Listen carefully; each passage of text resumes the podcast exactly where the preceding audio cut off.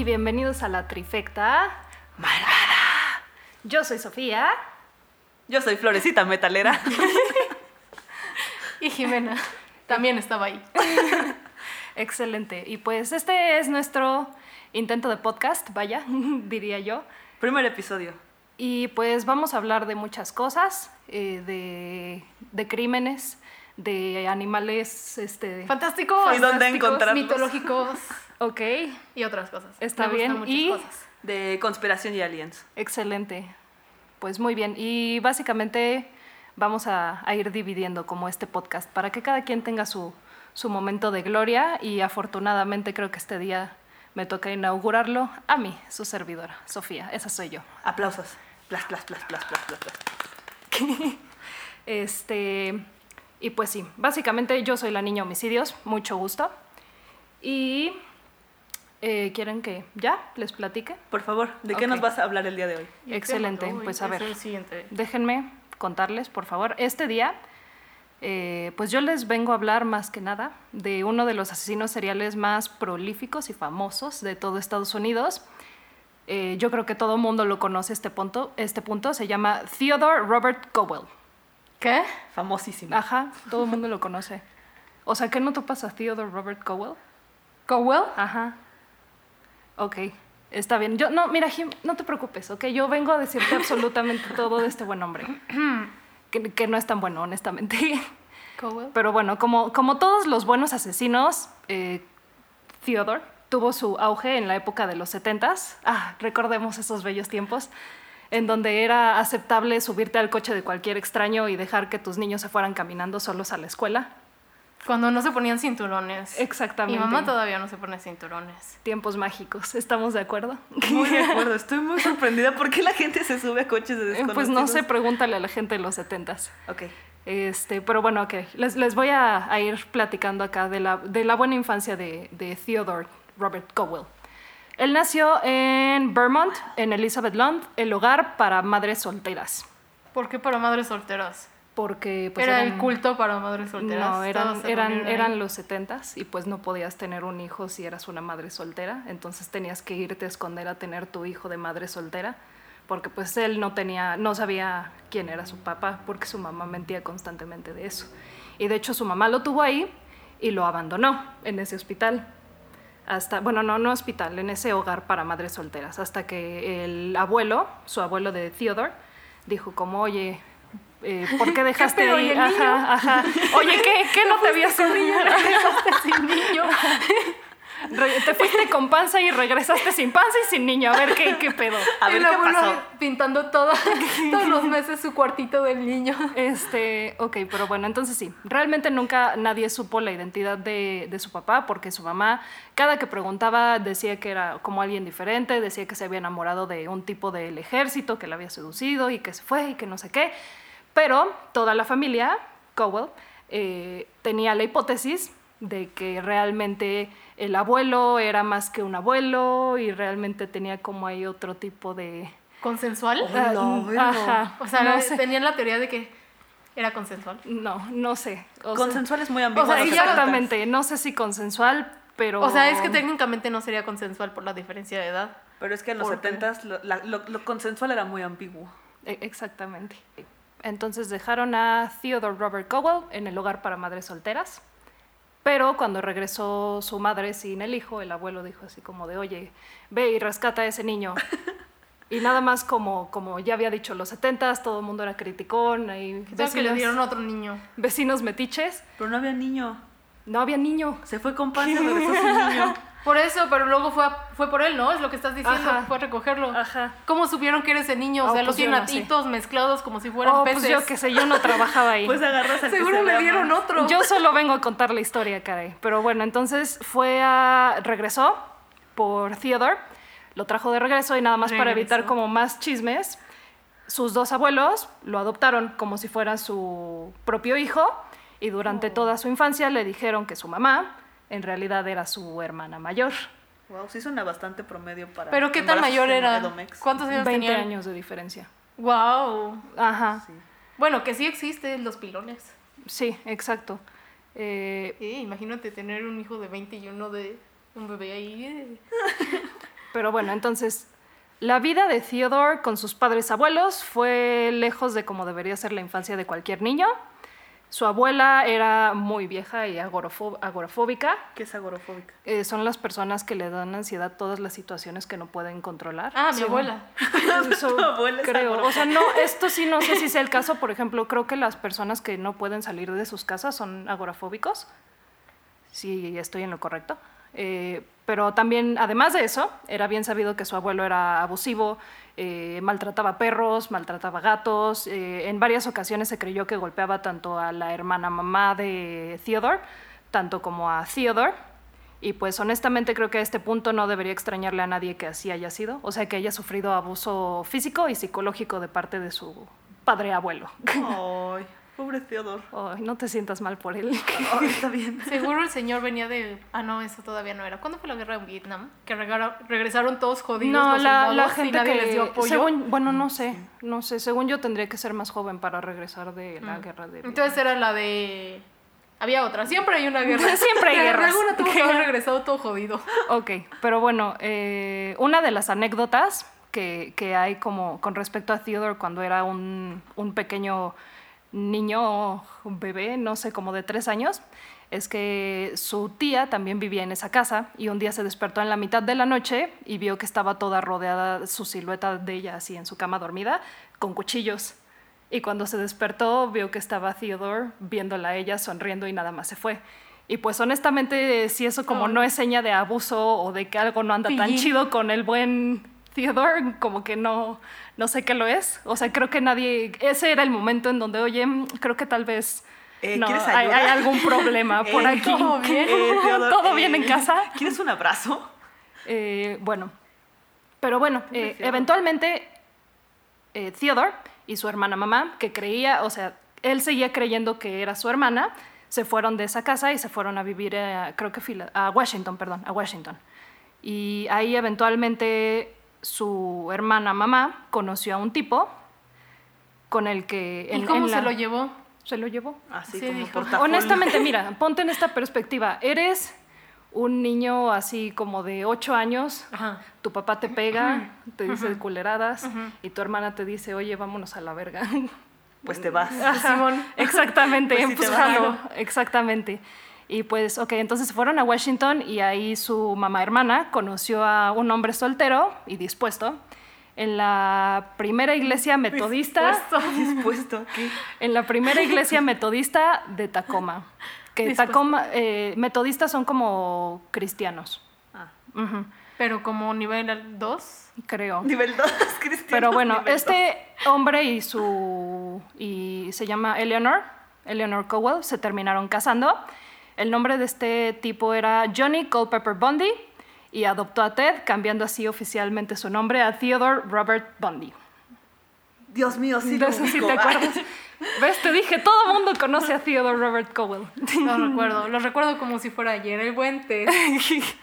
Pero bueno, entonces. Era tan guapo. Chale. Era tan guapo. Era un papucho. Chale, basta. Guapo y sensual Ok, a ver, a ver, les voy a contar todas las patoaventuras del buen Ted para ver si siguen diciendo que era un guapo y agradable Papucho. sujeto. Su cara parece tallada por los mismos ángeles.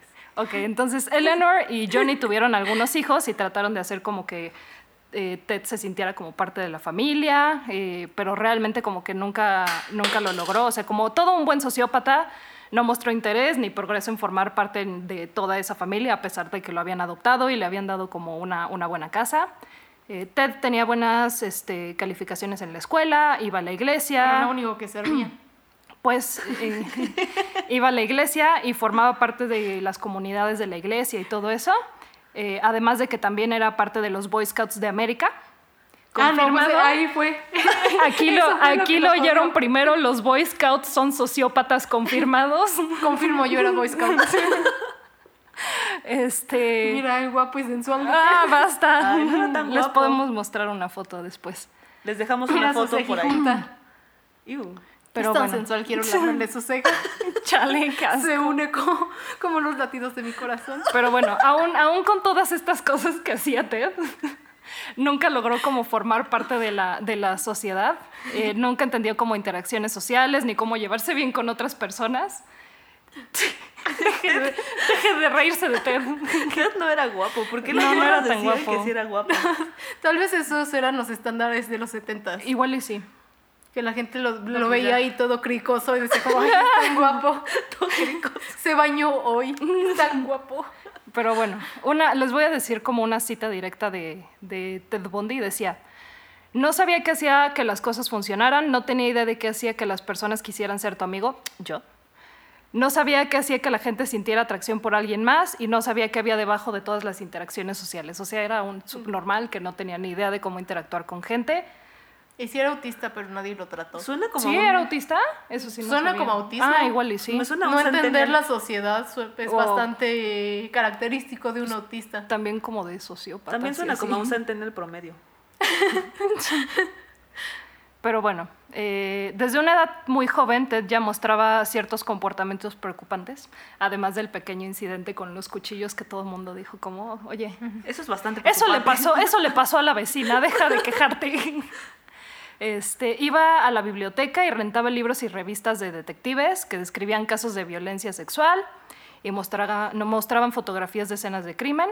Eh, en los scouts, a él le gustaba hacer como bromas y estas bromas eran que hacía hoyos gigantes y los llenaba con estacas afiladas de madera y luego las cubría todas con hojas y con ramas y las tapaba y la gente se caía y se... Todo un pillín. Ajá. Oye, pero bueno, es que yo no sé cómo funcionaban los scouts de los 70. Eso te enseñan, eso puedo- te enseñan a hacer en los scouts. Puedo decir Madres de scouts familia no. alejen a sus hijos de los No scouts. te enseñan a hacer esas cosas. Principalmente solo cantas y te enseñan señales de así de bandera, así morse y así. A ver. No, pues ya a ver, no. No, pues no. Ah, pero ¿qué tal a ver una trampa? Seguro eso sí te acuerdas, ¿verdad? Eso no me lo enseñaron, me enseñaron muchas canciones. Está y yo cantaba ahí. Y me daban nombre, te ponían nombres, en los scouts te ponían, bueno, no sé cómo funciona en otros, pero aquí, porque la filosofía scout está basada en el libro de la selva. Mm, creo que sí había La escuchado de de, eso. Mowgli. Ajá, la de Mowgli. Entonces tú tienes un nombre según tu personalidad, según este, con un personaje del libro de la selva. O sea, ¿qué? ¿Eso qué? O sea, puede ser Mowgli. Y así. No, no una puedes ser. Mowgli porque no eres el personaje principal. Ah, Los guías son los principa- personajes principales. Ellos sí y son Mowgli, ¿no? no puedes ser Mowgli porque no tienes nombre de humano. Pero entonces, ¿quién es Mowgli? Ajá, entonces ¿quién es Mowgli? El dueño de los scouts es Mowgli. Ted Bundy fue Mowgli.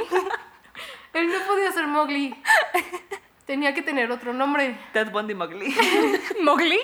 Como Mowgli, como Cowell, como Bondi. como Burundi. Ted Mowgli Burundi. Burundi. Bondi. Cowell. Bueno, ¿qué pasó con Mowgli? Este, eh, fue a la universidad de Washington eventualmente Ah, eso fue otro error. Otro no debes ir a la universidad. y estudió... No trae nada bueno. y estudió psicología y pues no sé, creo que un sociópata estudiando psicología y comportamiento humano no es algo tan, tan, no, no son dos combinaciones que puedan salir bien, creo yo. Y pues nada más como para hacerlo peor, eh, mientras estaba estudiando, Bondi se consiguió un trabajo en líneas de crisis de suicidio, así donde hablas cuando tienes crisis de suicidio, y él literal hablaba con la gente para tratar, o sea, para que no se suicidaran. Y la gente que trabajaba ahí con él decía que era súper empático y que lo hacía súper bien. Y... Sobándose los pezones. Mm, dime más de tu suicidio. Oh, no, Culo si no saltas. Charlie. Pero no, aparentemente Ya te sí. cortaste las venas. Aparentemente él sí ayudaba como a la gente a, a que, no, a que no se suicidaran. Pues sí, porque si no se acaba el show. Pues sí, pero creo que esto fue lo que le ayudó más que nada a desarrollar como su carisma y el encanto que tenía como para decir cosas correctas y que la gente hiciera lo que él quisiera, que pues al final fue como la manera en la que él actuó para pues para hacer todo, todo, todo lo que hizo, que entraremos a eso dentro de poquito. Eh, y mientras estaba estudiando, él comenzó a salir con una chava que se llamaba, bueno, sí, se llamaba Stephanie Brooks que era caucásica, de cabello largo, lacio y oscuro, partido a la mitad. Les digo este detalle porque es un tantito, así casi nada de importante. Así que importa, pero, pero así. ¿Cómo? que es la que es rubia, no, no era rubia, era de cabello, de cabello negro, oscuro, como libro largo. partido, Benito Juárez. Ajá, y hacía blanca. la mitad. Benito Juárez no se lo partía así por la No, mitad. era. Sí, ¿no? Es justo lo que no O hacía era tres cuartos. Juárez. Bueno, a la Sí, sí, mitad, era justo lo que lacio, no, sí. largo y oscuro. No, nombre idéntica, Benito Juárez. Como, como Benito Juárez, no. ¿Así? Así no. Está bien. Pero bueno, un, un año después, Stephanie eventual, él eventualmente se graduó de la universidad y cuando lo hizo, pues llegó con Ted y, y le dijo más, más que nada que era inmaduro y que no tenía ambición alguna en la vida y que pues adiós. Y cortó con él. Con esas dos, con esas dos, este, por esos dos motivos. Oh. Pero bueno, se dice que durante este tiempo Bundy regresó a, a Vermont, que es donde nació, y que ahí, eh, mientras fue a su, a su ciudad natal, fue que descubrió que su hermana realmente era su, era su mamá. ¿Cómo lo descubrió? ¿Cómo descubres eso? Puedes ir a tus, eh, como a los archivos de donde están las actas de nacimiento y los registros y todo eso, porque su acta de nacimiento sí estaba que, ¿Que sus papás? que su mamá era su mamá, o sea, que su mamá era su hermana, entre comillas, y su papá sí no tenía nombre, o sea, el papá no, no estaba registrado. Pero, o sea, está imbécil porque ¿por qué en ningún momento vio su acta? Para registrarte a universidades tienes que llevar tu acta, ¿no? Pues no sé, tal vez ¿a poco ahora, no pero la en los leyó, la, 70s la con ojos. Bueno, entraste a la universidad de los 70, Jimé no tenía idea. Bueno, no sé, yo nunca he leído mi acta de nacimiento. ¿Por qué la leería? Si ya sabes que ya naciste, ¿para qué necesitas verificar? No te da curiosidad así de, ay, mira, Pues, así se llaman mis abuelos. Bueno, pues es que yo no tenía los nombres de mis abuelos. Pues, Pues- ahí los descubrí. Tiene sentido. No sé.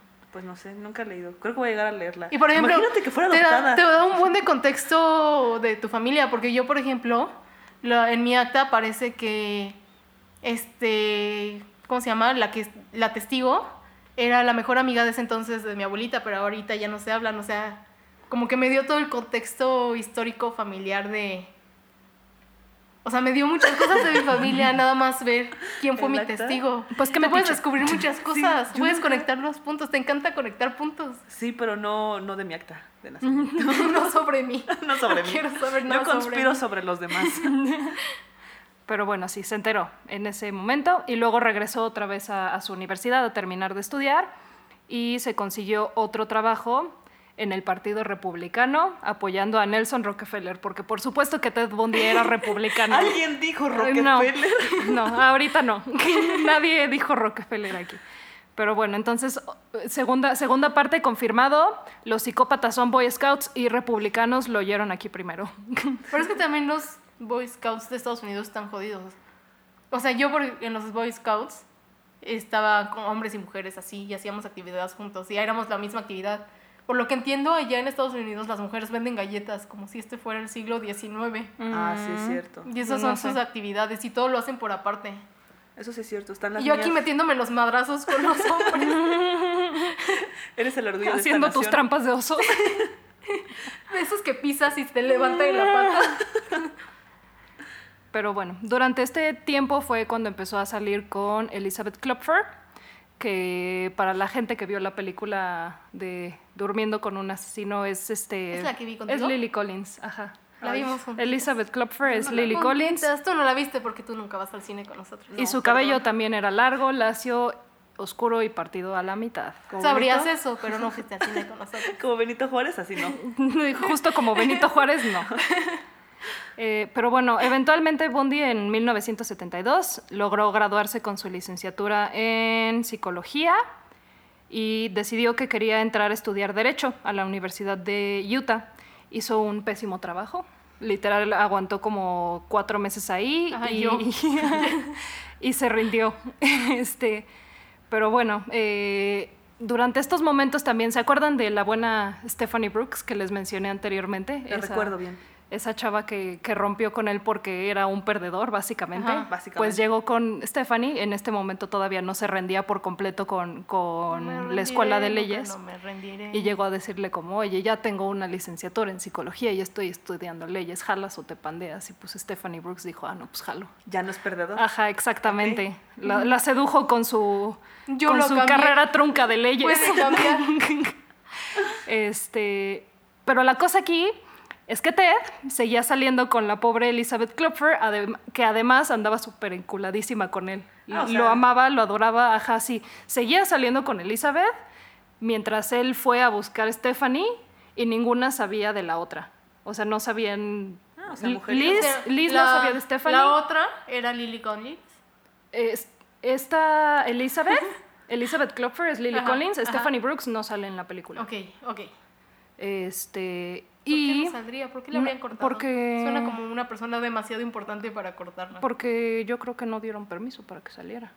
Ah, porque tienen que. Ah. Ajá, tienen que autorizar. Claro. Mm, Pero bueno, eh, con Stephanie siguió saliendo durante un año completo hasta que eventualmente le pidió matrimonio, más o menos por año nuevo, y ella aceptó. Ay, me encantan las bodas. Nunca he ido a una. Invítenme a una boda. ¿Nunca has ido a una boda? No. No te creo nada, Porque pues es que nadie me invita a una. ¿Ni tu familia? No. pero bueno, esperen, esperen, triste. regresando. a- esto está más triste después de que le pidió matrimonio Bundy a, a Stephanie Brooks. Ted Burundi.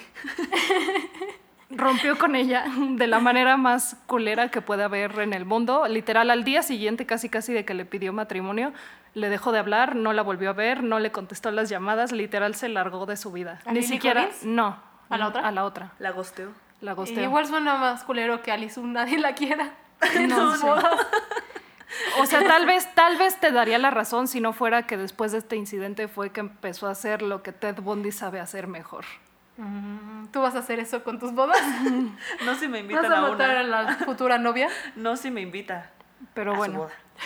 Entonces, eh, nada más quiero hacer un pequeño disclaimer aquí. Si crees que, si tú te consideras como una persona que no tiene estómago para historias de violencia, feminicidios y abuso sexual, sugiero que brinques esta parte como skip, así como 37 veces, y luego ya podemos regresar a, a la parte, a la parte no tan culera.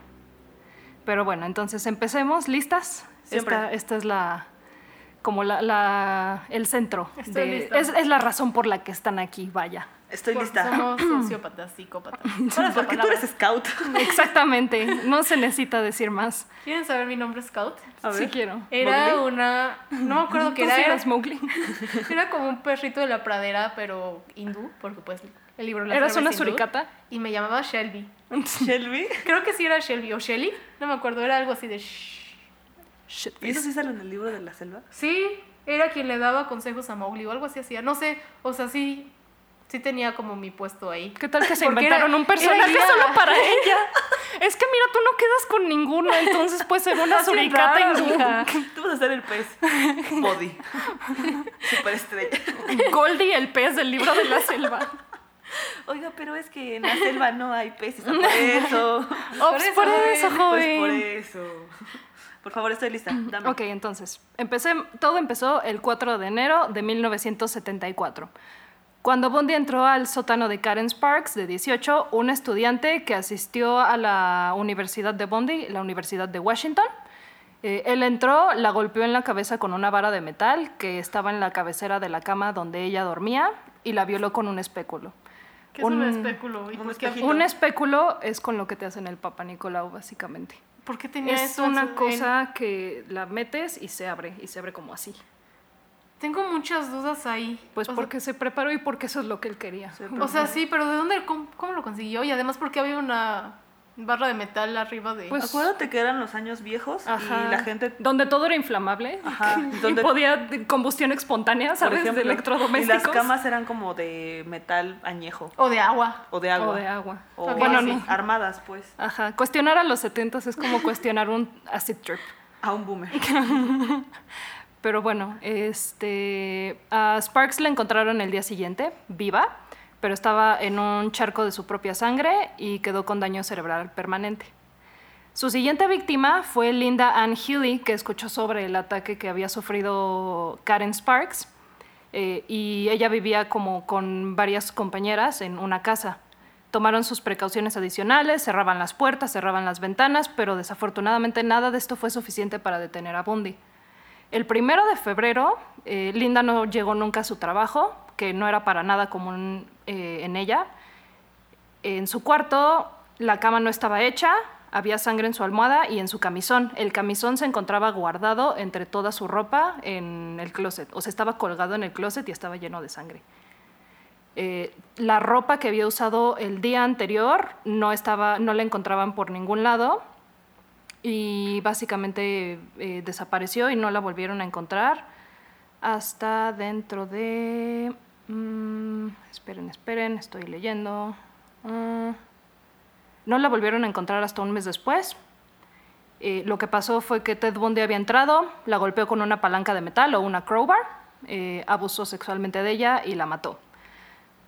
Sí. ¿Cómo se la llevó sin que nadie.? ¿Cómo hizo todo eso sin que La nadie se envolvió diera en una. La envolvió en una. La hizo como taco con sábanas de su cama y literal se la llevó como así, como si fuera una alfombra. Así se la llevó cargando. Y no, lo que no saben. setentas, como nadie Ajá, Es, cuestionó es que exacto, eso? exacto. Los 70 son así el tiempo del auge de todos los asesinos seriales porque nadie hacía nada bien. O sea, sacaban como así una bolsa con un cadáver. ¡Ey, vecino! ¿Qué trae ahí? Un "Eh, cadáver, compa. Ah, bueno. Disculpe, ¿eh? Pase por aquí. No le estorbo. ¿Quiere ayuda? Le presto mi coche, le presto a mi hijo para que lo ayude a llevar a mi hijo. Pero bueno, eh, Ah, desafortunadamente. lleva a mi hijo ahí. Ah, no. Qué mal. Eh, desafortunadamente, ellas dos fueron solo las primeras de una larga lista de estudiantes universitarias que desaparecerían en Washington, todas ellas con un parecido perturbador Stephanie Brooks, cabello largo, color negro y partido a la mitad. O sea, no como Benito Juárez. Como Benito Como Juárez, Benito ¿no? Juárez, justo. Este, y desafortunadamente los crímenes de Bundy terminaron en Washington con dos de los más trágicos casos el 14 de julio de 1974. Ese día había alrededor de 512 personas reunidas en el Parque Estatal del Lago Sammamish para disfrutar del sol en la playa y días de campo, eh, así nada más para pasarte así con tus compas y pasarla de bolas.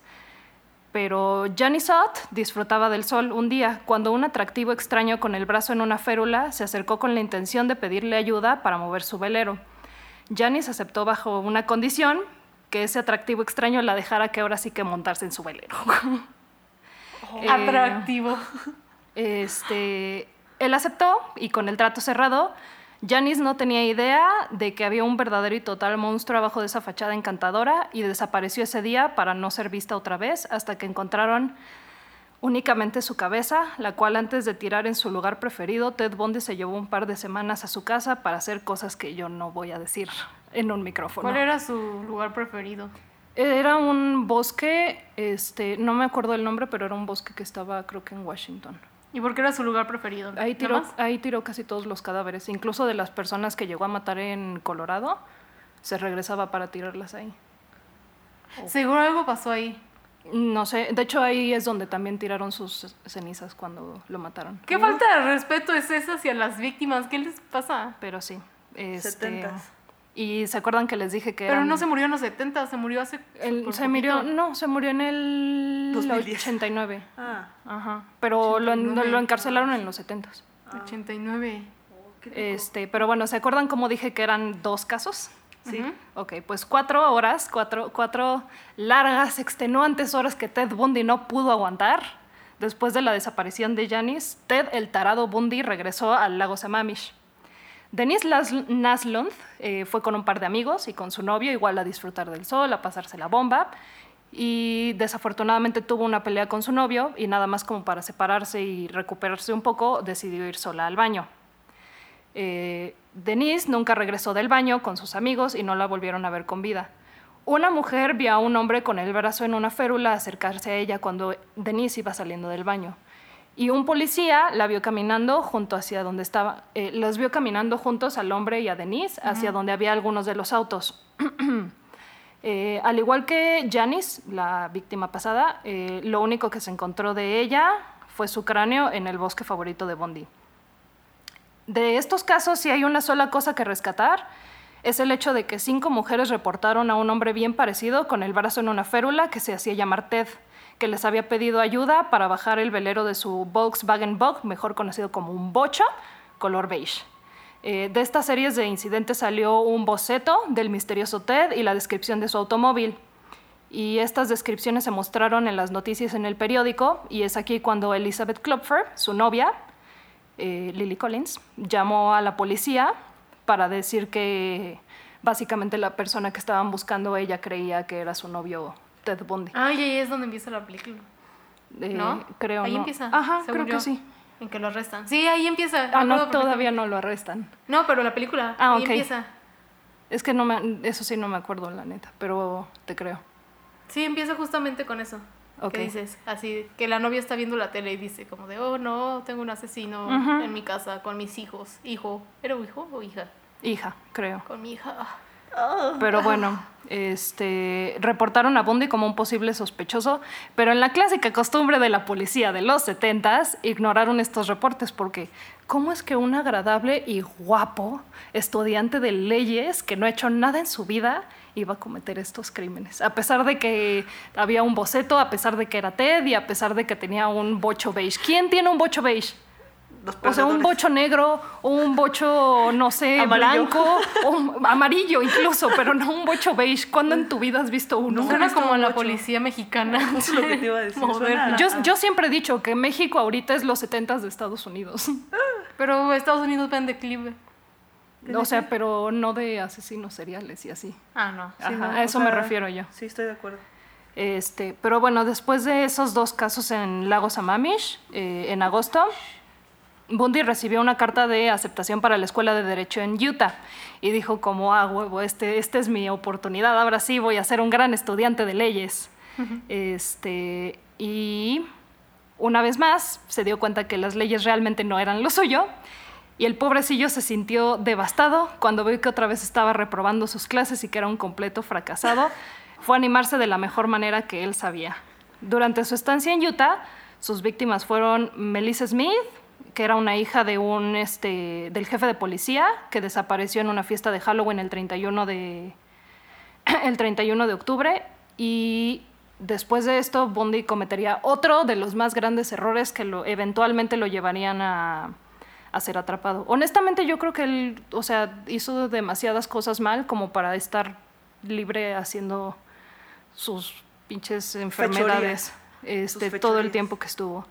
Porque creo estuvo activo del 74 al 78, me parece. ¿Cuatro años? Tardaron Ajá. cuatro años en saber. Y cada, y cada mes mataba a una persona sin falta y, por ejemplo, en el lago de Samamish mató a dos. Entonces, pues sí, quién sabe O sea, cuánta ¿cuán- gente... en total, ¿cuántas fueron sus víctimas? Mira, en total dicen que fueron 36, pero él siempre dijo que había más.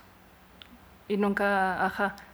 O sea, realmente no se saben cuántas hay y hoy en día sigue habiendo investigadores que de, de mujeres que desaparecieron en los 70 siguen investigando si Ted Bundy pudo haber sido quien, quien mató U a esas mujeres. U otros.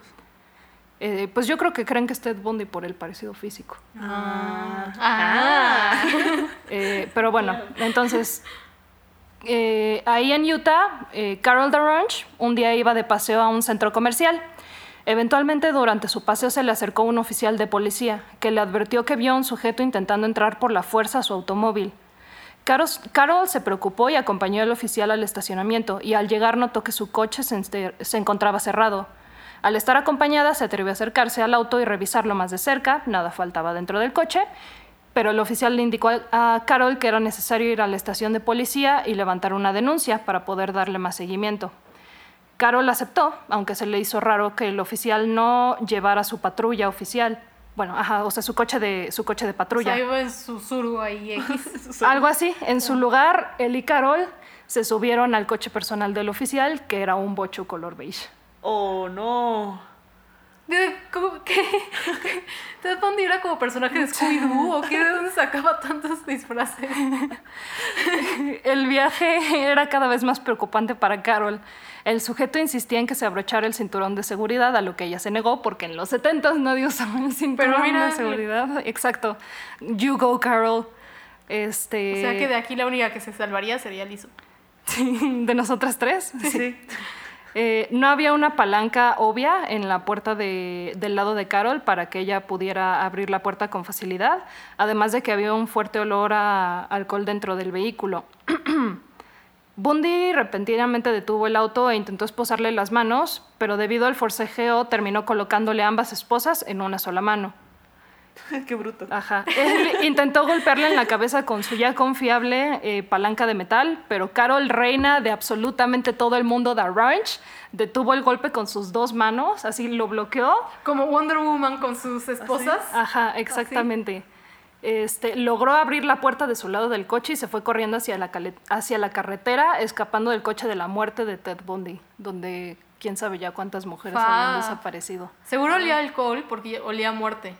Y tuvo que lavarlo así. No sé, o es como otros asesinos que nada más podían matar borrachos. Oh.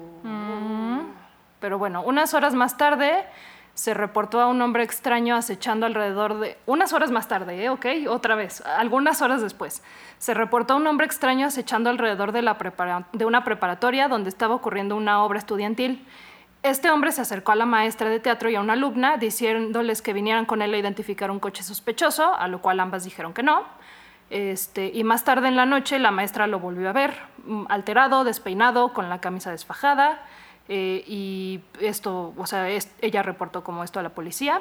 Eh, ese día Debbie Kent salió de, en el intermission, en el descanso a la mitad de las ¿Debbie obras. Kent era la profesora o era No, otra era, era un estudiante.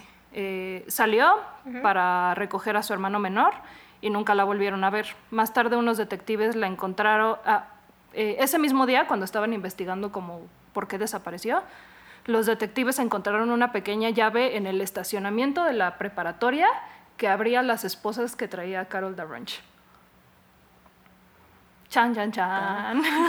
Aquí es donde suena la, la música de la Rosa de Guadalupe. Así, tan, tan, tan. Pero bueno, de- eh, después de estos incidentes, Bundy cambió otra vez el estado en el que cometía crímenes. Ya había estado en Washington, ya había estado en Utah y ahora se iba a Colorado. Eh, ahí secuestró a tres mujeres más. Eh, mientras tanto, en Washington, apenas en Washington, ya, ya van como dos años de que este brother está haciendo esto.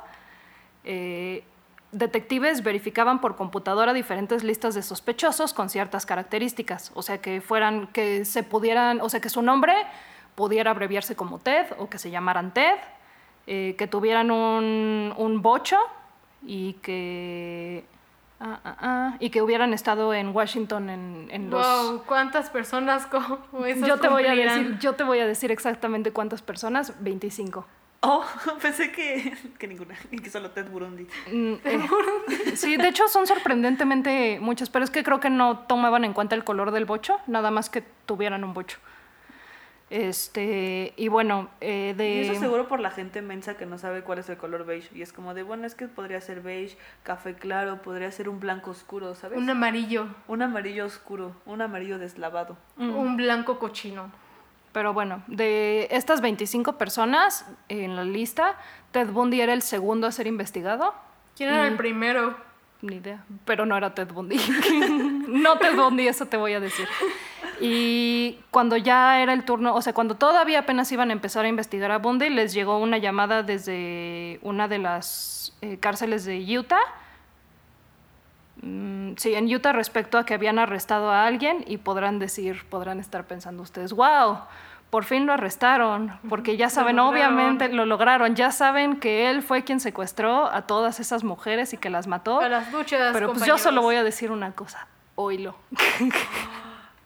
Eh, ¿Qué policía tan inepta? ¿Qué pedo? efectivamente sí lo Oye, arrestaron México. el... Ah, sí. Sí, Ah, sí, sí. oye, Ah, sí. efectivamente sí lo arrestaron el 16 de agosto, eh, pero por no detenerse cuando se lo indicó un oficial. O sea, porque iba manejando. O sea, Ajá. lo arrestaron más fácil por pa- pasarse una señalización que por matar a quién sabe cuántas mujeres. Exacto. Sí suena muy mexa. Eh, Ted Burundi no era mexicano de casualidad. No, no era. ¿Sabías que en. Ecatepec hay como cuatro asesinos en serie activos en este momento? Sí. Sí, yo Like sabía algo right así, now. pero que no los investigan porque como se muere tanta gente Ajá. a diario, nadie sabe qué. No saben cuáles son y, y luego se confunden de víctimas. así de, Estados este es de Unidos de este, los o a lo mejor 70. este es de narco, o a lo mejor este es de feminicidio. Sí.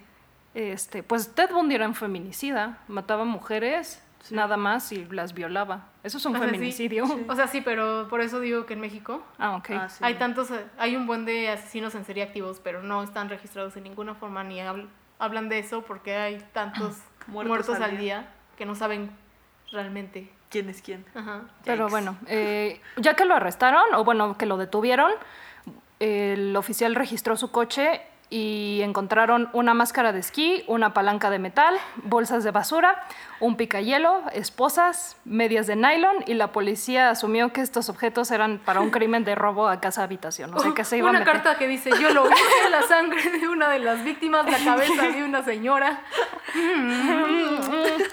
Creo que quise- quiere robar una casa.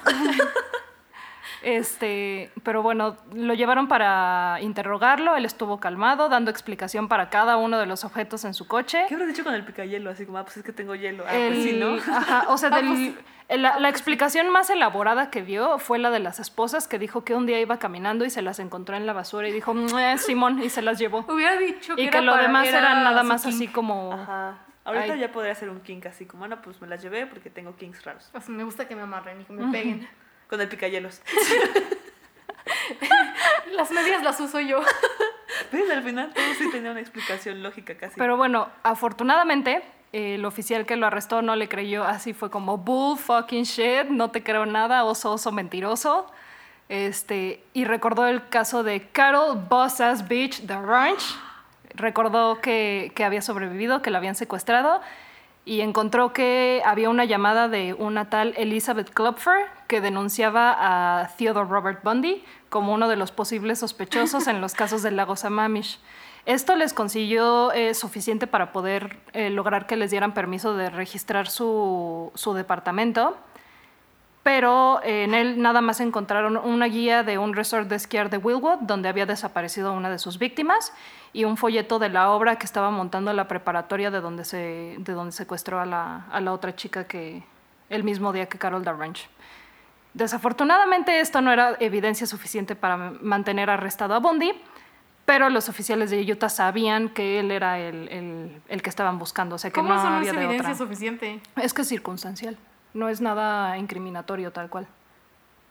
O sea, algo incriminatorio sería como, ah, pues te voy a decir qué sería. Sería una caja de fotos Polaroid que la, que la policía no pudo encontrar. Al no poder mantener a Bondi eh, arrestado, lo dejaron ir, como eh, nada más con vigilancia de 24 horas. Pero eh, cuando él regresó a su departamento, quemó esa caja de fotos, que ya después dijo que estaba ahí en su departamento y que los policías no lo vieron. O sea, si hubieran encontrado esa ¿Qué caja no de fotos. buscaron? e- Exacto. Eh, ¿Cómo no encuentras una caja de.? O sea, es que no, no se me ocurre dónde Es como cuando se perdió Paulette, que no la encontraron. Justo. Paulette, igual, igual a caja de fotografías. Chale. Este. Pero sí, no encontraron esa caja. Eso, por ejemplo, sí hubiera sido ya evidencia suficiente. Pero tras este arresto, eh, algunos de los policías que, que estuvieron como donde arrestaron a Bundy fueron a hablar con Elizabeth Klopfer para decirle así como de, oye, tú, tú hablaste de, de este brother, dinos cosas. Y ella les dijo que pues sí, que Bundy estaba bien pinches raro, que tenía varios objetos que no tenían sentido para ella, o sea que los veía y era como de qué pedo. ¿Cómo que? Tenía muletas, tenía un cuchillo de carnicero que nunca, o sea, tenía muletas a pesar de que nunca se había lastimado, que estaba perfecto, que, no, que nunca las había necesitado en su vida.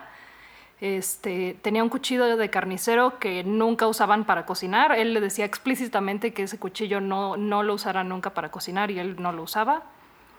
Este, tenían un y tenía un saco lleno de ropa de mujer.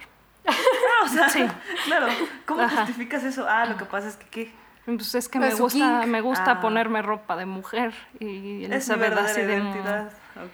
Este, también dijo que Bondi se alteraba de sobremanera cada que ella mencionaba la posibilidad de cortar su cabello. Amiga, date cuenta.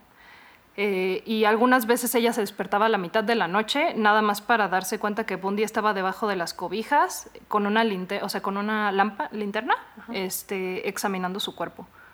El cuerpo Ay, de es casi romántico. No, pues no sé, ya que, o sea, tú por qué crees que estaba examinando el cuerpo de Elizabeth?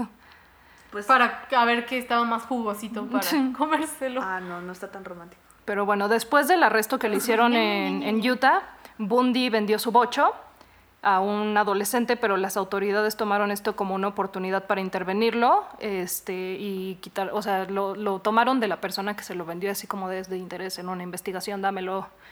Y dijo como que, y, y se lo dieron. Eh, en el automóvil encontraron que el asiento de adelante estaba como desmontado, o sea que realmente el asiento de adelante se podía quitar y poner muy fácilmente. eh, que tenía, ah, espera, tenía como algunas fibras de cabellos, ajá, algunas fibras de cabellos de las víctimas, entre ellas de Carol de Ranch, eh, lo cual les dio suficiente evidencia para convocar a Bundy a, un, a una al- alineación donde ponen como a varias personas y traen a, traen a Carol de Ranch y le dicen como tienes que identificar a... a- ¿Reconoces a alguno de estos hombres como el que te secuestró el día, de, el día del estacionamiento? Y ella identificó a, a Bundy inmediatamente, a pesar de que él había cambiado su cabello este, y se había afeitado la barba. O sea, él, él Ascensual cambiaba... ya puesto Bundy. Ajá, Bueno, así. pero es que también, ¿qué tanto puedes cambiar con los sin barba? Que cambiaba que no? bastante, decían. O sea, que ¿Sí? se cambiaba mucho el cabello y se cortaba como, o sea, se decía diferentes cortes de barba y también, o sea, fue una de las cosas por, la, por las cuales no, no lo identificaban bien. ¿Cómo alguien ni que fuera Clark Kent No así sé, con lentes? con lentes y todo. "Oh, ¿Quién eres? ¿Eres ¿Dónde Ted? está Ted Bundy? ¿Eres Ted Burundi? O sea, no, no sé, o sea, ¿de verdad podrías cambiar tanto con barba? Pues no sé, Pero eran los lo- setentas. lentes sí te Ay, cambian, ¿quién ¿no? eres? Para los que no nos pueden ver, Jimena se quitó los lentes y ya no sé, ya no sé dónde está. Jimena, ¿cómo que Jimena? ¿De qué hablas? Yo no conozco a esa mujer. ¿Dónde está? ¿Quién eres tú? Oh, Jimena, oye. Pero bueno, Sí cambian. este, después de que lo identificaron, le dieron una fianza de 15 mil dólares y él regresó a Utah con, a vivir con Elizabeth. Eh, mientras estaban como... Lo recibió. Mientras está, pues es que te digo, estaba enculada. O sea, esta morra de verdad estaba enamoradísima de este cabrón. Y yo no entiendo por qué, pero bueno. Es que era tan guapo. Eh, mientras estaban esperando el juicio por el secuestro de Carol DeRange, algunos investigadores de Utah, Washington y Colorado se juntaron por primera vez para hablar entre ellos de los diferentes casos que tenían, de los secuestros. Eh, se dieron cuenta que Bundy efectivamente estaba en las ciudades este, en esos momentos en donde las chicas habían desaparecido. Oigan, aquí hay una conexión. Ajá, exacto. Este, y bueno, eh, ya con el, ya una vez llegó el juicio de Carol DeRange y ya fue con ese juicio que por fin lo encarcelaron y estuvo, eh, lo sentenciaron a 15 años de cárcel por este crimen. Pero pues ahora sí que esta no sería una historia digna si aquí acabará todo esto, ¿no? Eh, básicamente, Bundy pasó un año en prisión cuando lo llevaron a Aspen para tener otro juicio por el asesinato de una de las chicas en Utah, me parece que es Aspen, no estoy muy segura. Eh, pero bueno, no sé si se acuerdan, Bundy era un excelentísimo abogado, se graduó de honores de dos universidades. Ah, Ah, ah, no. espera, no, así no pasó. Ah, no. Pero bueno, aún con eso, Bundy dijo, yo voy a ser mi propio abogado. Pero no se salió de que ni siquiera hizo un año ninguna. Lo movieron por, para, es que lo encarcelaron para ver si así podían juntar más evidencia en otros casos para ya darle condena perpetua. Entonces, lo malo del sistema ju- Judicial judicial, iba a decir, ajá, judicial, es que se tiene que mover al acusado al lugar del crimen, o bueno, en ese entonces. Entonces lo movieron a Aspen y iba a tener su juicio en Aspen. Él iba a ser su propio abogado y dijo al juez así como, es que yo necesito leer mis libros para ser un buen abogado. Le dijeron como que, ok. Entonces él iba a la biblioteca a estudiar y así, y entre más iba, más libertades le daban. Eventualmente ya podía ir él solito y podía ir sin esposas. Entonces, el mero día del juicio, en el receso, él dijo que iba a ir a la biblioteca a estudiar más para, para cuando continuara el, el juicio. Y básicamente lo que hizo fue que agarró, estaba solito, así como es tan, de tan buen confiarte. Este, agarró y se puso así en la ventana y dijo, sí, a huevo, y brincó de un segundo piso. Ay, bueno, pero es que también como dejan a un criminal así, solo, sin seguridad. Ah, espera. Es que era de confianza. Ah, espera, suena muy a te- México. es que era era carismático, era un buen muchacho, Lizu. Dios santísimo. Pobre Ted. La policía de los 70 estadounidense. Pero bueno, entonces él brincó y, ¿a poco durante... sí? ¿Sabía parkour o algo así? Se rompió el, creo que se rompió el tobillo Patineta. Peña Nieto. Pero bueno, este, ya que se escapó, se fue a las montañas de Aspen, ahí estuvo dos días, luego bajó, se robó un coche y condució hasta que eventualmente dos policías lo detuvieron. ¿Adivina por qué? Por exceso de velocidad. No, porque tenía las luces apagadas. ¡Oh, Dios santísimo! Y dijeron, oye, tú, hey, tú eres este Burundi. Ese, muchachito. ¡Ey, tu mazapán! Y que agarran y que lo meten a la cárcel otra vez. Ay, Dios. Este, estuvo nada más seis días afuera y ya, lo, regresaron. Pero esta desafortunadamente no sería la última vez que Bundy intentaría escapar de prisión. De hecho, fue la primera y ahí viene la segunda. Seis meses, eh, al día siguiente casi casi empezó con este plan y lo ejecutó en diciembre, seis meses después. Haría su movimiento porque lo iban a, a mover a otra prisión diferente por un juicio diferente de un homicidio diferente, bueno, feminicidio diferente. Y básicamente dijo es ahora o nunca. Se vistió así con sus abriguitos más calientitos, metió abajo de su sábana un montón de libros y almohadas para que pareciera que estaba en su cama. Y Bundy salió por un agujero que abrió en el techo de su celda. Como técnica de adolescente. Ajá. Sí, como adolescente escapándose para la fiesta. No, y espérate, espérate. Este agujero, ahorita se van a quedar impactados con esto. Este agujero lo abrió rompiendo los soportes de una pequeña lámina de metal en los ductos de ventilación y se puso a dieta, eh, a bajar de peso, literal no comía, bajó un chingo de peso para poder pasar por ese agujerito de ahí. Y por alguna pendeja razón, el sistema de ventilación daba al departamento del carcelero. El carcelero vivía al lado de la cárcel y el sistema de ventilación daba a su departamento. Entonces Bundy cayó así en el departamento del carcelero y dijo, "Oh, vaya, vaya, y se fue por la puerta de, del departamento. Así salió así. Y se fue. Y tardaron, Jesucristo. les tomó un total de 17 horas darse cuenta que Bundy se había escapado. Para, para, el, para ese entonces Bundy ya estaba en Chicago. O sea, Oye, ese Burundi está muy callado. Oye, oye, Está ¿estás cansado? dormidito. Ey, y tú, eh, Eh, oye, Y además como tener los libros y bueno, dijeron, ay, cómo duerme. Sí. Ay, cómo Shh, duerme. Cállate, está dormido, te di. No lo despiertes. Pero bueno, eh, Bundy estuvo inactivo durante dos años después de que se escapó, viviendo en Florida, con, Florida. en Florida, con identidades robadas y bajo el seudónimo de Kenneth Misner. Oh, nerd. Es que Me encanta ese nombre. Chale, Jimena. Algún día voy a Muchas, tener muchas banderas rojas contigo el día de hoy. Es que es Este, scout. Pero bueno, eh, esta no sería una buena historia si Teodoro se hubiera esfumado así como si nada, sin volver a dar problemas nunca jamás. En, el, ene- en enero del 78, tras dos años de contener su ira homicida maníaca, eh, aproximadamente a las 3 de la mañana, Todo un héroe. Bundy irrumpió en la casa de, so- de sororidad Ki Omega y mató a dos de las mujeres que se encontraban ahí, Lisa Levy y Margaret Bowman. A ambas las golpeó en la cabeza, las estranguló y abusó sexualmente de Levy, en ese orden. Bundy mordió violentamente uno de los glúteos de Levy, arrancando un poco de su piel, y adicionalmente también golpeó a Karen AMLO Chandler 2020. a Karen Chandler y Kathy Kleiner. Ellas dos sí sobrevivieron el ataque de Bundy, afortunadamente. Todo esto, todas estas mamadas que hizo de que las mató, la violó, le mordió la, le mordió la nalga, luego golpeó a las otras dos, todo eso lo hizo en tiempo récord de 30 minutos. ¡Guau! Al salir de la casa aquí Omega, Bundy dijo como, "Mm, no, pues me quedó un huequito. Y se fue al hogar de Cheryl Thomas, que vive a algunas cuadras de donde cometió los primeros crímenes, y la golpeó, y la, o sea, golpeándola y la dejó herida gravemente. El Ella postre. sobrevivió, ajá, sí, lo último. Eh, Bundy se fue, se robó otro bocho. Este era un discreto color anaranjado. Para pasar de Ajá, exactamente. Y manejó hasta que algunos días más tarde lo detuvo un policía. Por precaución nada más revisó las placas del auto y vio que eran robados.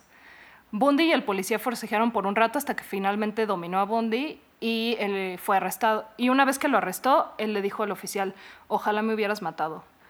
Bundy mintió sobre su identidad cuando lo estaban procesando, pero el hecho de que el sistema ya tuviera sus huellas por sus ofensas previas y que fuera uno de los 10 más buscados del FBI hizo que fuera así de, "Mm, no te creo que eres Kenneth Bundy. Eh, y ahí en Florida fue acusado por los crímenes de la casa Ki Omega y por los otros que mencioné de, de Cheryl Thomas. Finalmente, ahora sí, eh, Bundy tuvo el juicio que se merecía, en donde una vez más, porque es tan buen abogado, él insistió que quería, que quería ser su abogado defensor. Eh, evidencia de las marcas de las mordeduras en el cuerpo de Levy fue lo que al final le dio la sentencia de muerte por silla eléctrica. Sin embargo, Bundy no murió por al menos 10 años más e intentó de todo para retrasar más su muerte. Buscaba agendar citas con las familias de las víctimas, o sea, con familias de, que tenían mujeres desaparecidas, para confesarles sus crímenes. Hablaba con policías diferentes, eh, igual para decirles dónde estaban los cuerpos.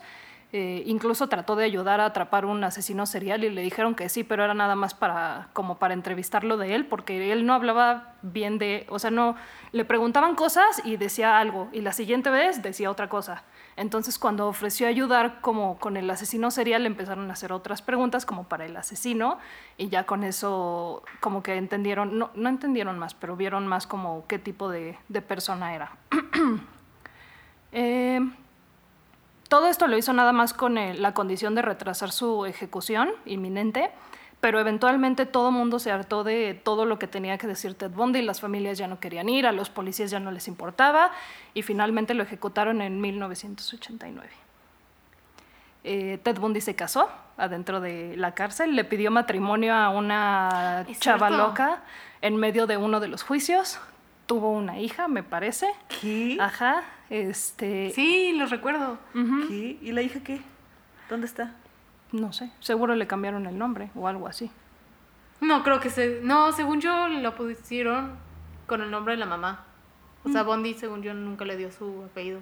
Ok, pues ¿Y sí. ¿Por qué, le, ¿Por qué aceptó casarse con Ted Burundi? Porque está loca. Porque, ajá, sí. Tenía fans, tenía club de fans, había personas Ajá. que se ubica su peinadito así, que hemos hablado de su peinadito. El todo. peinadito irrelevante Ajá, que no importa claro. nada. Ajá, había personas que se iban al juicio peinadas así. Y se lo pintaban y todo para verse así. Porque ¿Por? ellas creían que era inocente. Sí. Y lo defendían. ¿Por? O sea, ¿pero no cómo sé. puede ser inocente de matar gente? O sea, Porque creían que no lo había hecho. Ajá. O sea, que eran mentiras. A pesar de que tenían... Lo, lo de la mordida funcionó porque Ted Bundy tenía los dientes tan jodidos que no había manera de que los dientes de alguien más quedaran con, con esa mordida. Como un tiburón. Todo yendo para otro lado. Y pues ya. O sea, el desafortunado éxito que tuvo, ¿Tendrá las muelas del juicio? yo creo que sí las tenía. Por eso los tenía así de chuecos. Yo las tengo, pero sí tenía un huequito para salir. Ah, ¿Sabías que eso todavía pasa? Pero- Sí, al parecer hay personas como yo que no hemos evolucionado. Nuestros rostros no han evolucionado y todavía somos como simios y tenemos las muelas del juicio. Eso no sabía. Pero bueno, el desafortunado éxito que tuvo para cometer todos estos crímenes se le atribuye a que era conocido o visto como alguien bien parecido, carismático, agradable, bueno con los niños, un buen tipo. Este, y además de que explotaba eh, estas cualidades aún más acercándose a mujeres que honestamente no tenían nada más que buenas intenciones para ayudarlo y que no tenían ni idea de que algo horrible estaba por sucederles cuando se encontraban a este monstruoso psicópata. Ok, aprendí que no le ayudes a la gente. Conclusión, no le ayudes a nadie. De acuerdo. Muchas gracias, Sofía, por esta gran anécdota. Bueno, ¿y quién tiene Me hambre? siento, Tengo wow, mi día es mejor gracias a ti. Wow, tengo mucho en qué pensar. Tengo, me llevo esto de tarea, me llevo la reflexión. La reflexión la voy a hacer al rato en mi casa. Voy a analizar, a meditar, a meditar, pensar mis decisiones, evaluar mi vida. Muchas gracias por contarnos esta historia. Pues sí, honestamente creo que sí hay muchísima más información, la, la verdad. Pero, o sea, de por sí creo que me tomó un, un Espera, buen yo tengo una duda. Dime. ¿Se pegó en la cabeza cuando era chiquito? No, parece ser que no. No encontré información que dijera eso, pero no. O- Es que al parecer los psicópatas se pegan en la cabeza sí, yo lo sé. chiquitos. Yo lo sé. ¿Pero ¿Qué tal cuando Pero creo que, o sea, una de las cosas, no es que todos a huevo se peguen, una de las cosas es también, por ejemplo, el abuso del abuelo. Y Ah. creo que el catalizador para los crímenes de Ted Bundy fue que lo dejara su novia y que se encontrara y que encontrara que su hermana era su mamá. Y Todo luego, o pasó sea, en- mira, esto es como yo lo veo así, como yo lo veo. Eh, Son esas dos cosas y luego se volvió a encontrar Stephanie Brooks y dijo como, "A huevo, me voy a vengar de esta morra. Porque me dejó y porque esto, esto, esto. Y trató, hizo como su plan perfecto de pedirle matrimonio, de enamorarla, así de, "Oh, oh, estudio leyes, soy un completo fracasado. y pues, o sea, funcionó y luego la dejó, pero yo creo que con eso no sintió suficiente, o sea, no sintió que de verdad se hubiera como vengado de ella. Y creo que por eso fue que también la, la parte de la victimología, de que todas se parecían a, a Stephanie Ajá. Brooks. O sea, como que ellas eran su reemplazo. Sí, también siento que es parte como de lo- su sentimiento de soy un perdedor, porque si era abusado, déjate de lo físicamente, que también está jodido, pero psicológicamente, entonces desde ahí ya se sentía como un perdedor. Luego nunca se integró a su familia, porque además, si luego se enteró de que su mamá, de su hermana era su mamá, a lo mejor seguramente dijo como, ah, por eso seguramente no, seguramente no me quería como hijo, por eso me, me regaló y luego me aceptó, pero- porque ya no tenía opción. o sea, seguramente se conjuró algo así Sí. en su mente, pero como que todo pasó al mismo tiempo. O sea, ese declive mental pasó al mismo tiempo, si te das cuenta. Y la neta sí es mucho de eso, o sea, de que se joden, de que les joden la vida por ciertas razones y así, pero es que no manches la clase de atrocidades que hacen, o sea, no, o sea, no, no, no es justificable y nunca voy a estar del lado de, de un eh, homicida así, o- me interesa muchísimo, a mí sí, o sea, veo algo así y digo como, ¿qué carajos pasa en su cabeza para que terminen como... Como así? intensamente. Sí. ¿Alguna vez te he preguntado qué está pensando? Ajá, ajá, Tus. Pero yo no siento admiración ni ningún tipo de, o sea, yo no soy, rojas. yo no, yo no me pintaría mi cabellito así oscuro y me lo pondría así a la mitad por nadie. Qué bueno, me da muchísimo gusto oír que eres una amistad sana. Uno diría. Requerimiento mínimo. Pero bueno, esta fue la grandiosa, larga, muy larga, pero no tan larga como pudo haber sido historia de, de Ted Bundy, este, Crowley Burundi. de Burundi. Ted Howard Burundi. Em, Teodoro. Pues no sé, vamos a, ¿quieres, ¿quieres decir tu Twitter? Yo creo que tú quieres decir tu Twitter. Ok, me pueden buscar en Twitter como arroba florecita metalera. Arroba florecita Arroba- metalera. No es cierto, solo como florecita metalera. Oh. Está bien. ¿Tú quieres promocionar algo, Jime? Ahí tuiteo No. cosas de No conspiración. tengo nada en mi vida Está que bien. promocionar. Yo a no veces soy hago... nadie. Está bien. Algún día serás alguien. Eso le dijeron a Ted Bundy, Jime, pero no. Estoy- Nosotros te vamos a ayudar, tú vas a ser alguien. No vas a ser nadie como Bundy. Por favor. Pero bueno, yo a veces hago streams en Twitch como Legit Girl. Y creo que esto fue todo de nuestra parte. Como nuestro primer episodio como la trifecta malvado.